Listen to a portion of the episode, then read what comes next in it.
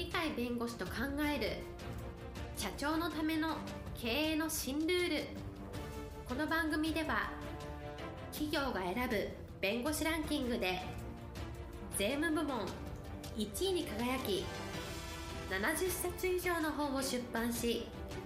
多くの経営者を支えてきた鳥飼茂勝が社長経営者独立希望者起業家のための経営の新ルールについてお伝えしていきます。それでは今回の番組をお楽しみください。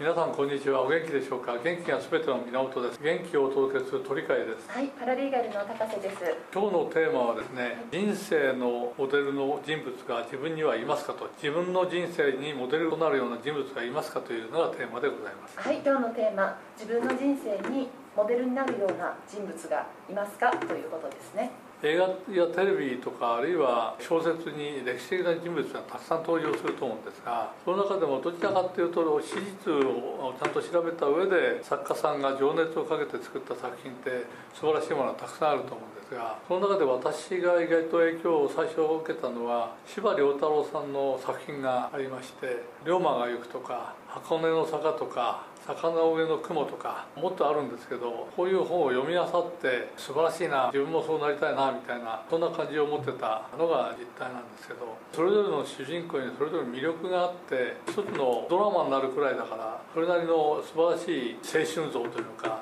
人物像みたいなのがあるんですね。例えば龍馬が行くだったら幕末で最終的には幕府を倒す側の人間になるわけですけれども一生を描く姿っていうのはやっぱなかなか青春群像としてはいいなと。今でも憧れてる人は多いと思うんですがそれがあの読み取れた箱根の坂っていうのは北条早雲という僧侶から変わって商人になってそのさらに先に国を治めるみたいな。戦国武将に育っていくわけですがその変化の中に人間的魅力ってなかなかあるなというそういうのがこの箱根の坂で体験として読めましたと。坂の上を雲は明治の中で日本が世界的な強国になるためのいろんな戦いをロシアを相手にやっている。その中で陸軍と海軍でそれぞれ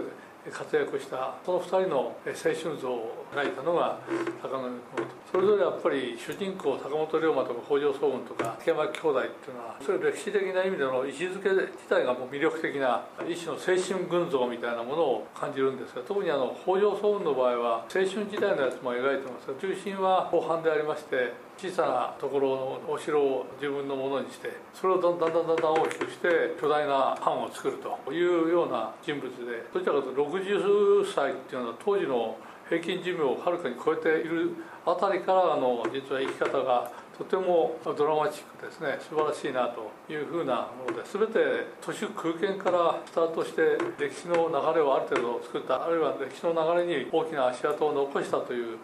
こういう人物がたくさんいるんでそういう人物の中から読むことで自分がそれに対して魂が乗り移るみたいな魂が向こうからこちらに入ってくるみたいなそういうような形で自分の人生モデルみたいなものを作っていくということができてればやっぱり自分の人生ですからドラマチックでは必ずしはありませんけれどもそういう形の人物像を頭に入れながら頑張るというと発想がすごく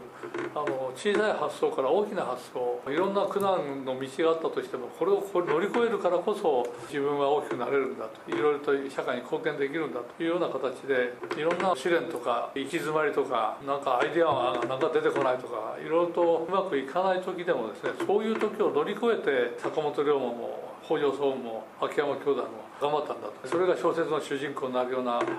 結果を生んだんだということがありますからやっぱり自分の生き方においても同じようなドラマチックなことが経験できるというのはやはりいろんな苦難にあってそこを乗り越える社会が混乱して行き先がわからない時一定の方向性を決めて自分でやっていっていろんな障害を乗り越えながら物事を達成するみたいなそういうワクワクドキドキするようなものを作っていく。人生のモデルを日本人じゃなくて外国人でもいいわけですけれどもそういう自分のモデルになるようなものをその時々でいいので見つけてですねそれによって元気を出して自分の人生の形を作ると。人生は遅く始めても決して遅いことはないのでその時々の自分の思ってる生き方そこに影響を与えてプラスになるようなそういうモデルみたいなものを見つけていくのも面白い生き方ができるのではないか。そういう意味では自分の人生っていうのを豊かにするにはやっぱり自分の人生にモデルになる人を1人や2人ではなくていいので5人でも10人でもその時々に応じて変えても構わないので何らかのモデルがいてそこに近づくとそこから学んで自分はさらに発展するというようなことをされるのが一番いいのではないかと。最終的に言うと元気をもらって自分なりに意義のある生き方をするということを決めるんならやはり人物像みたいなものを見つけてほしいなというふうに思います。今日も元気で楽しい一日をお過ごしください。はいありがとうございました。本日の番組は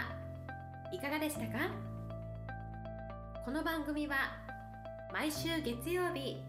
7時に配信いたします。それでは次回の配信を楽しみにお待ちください。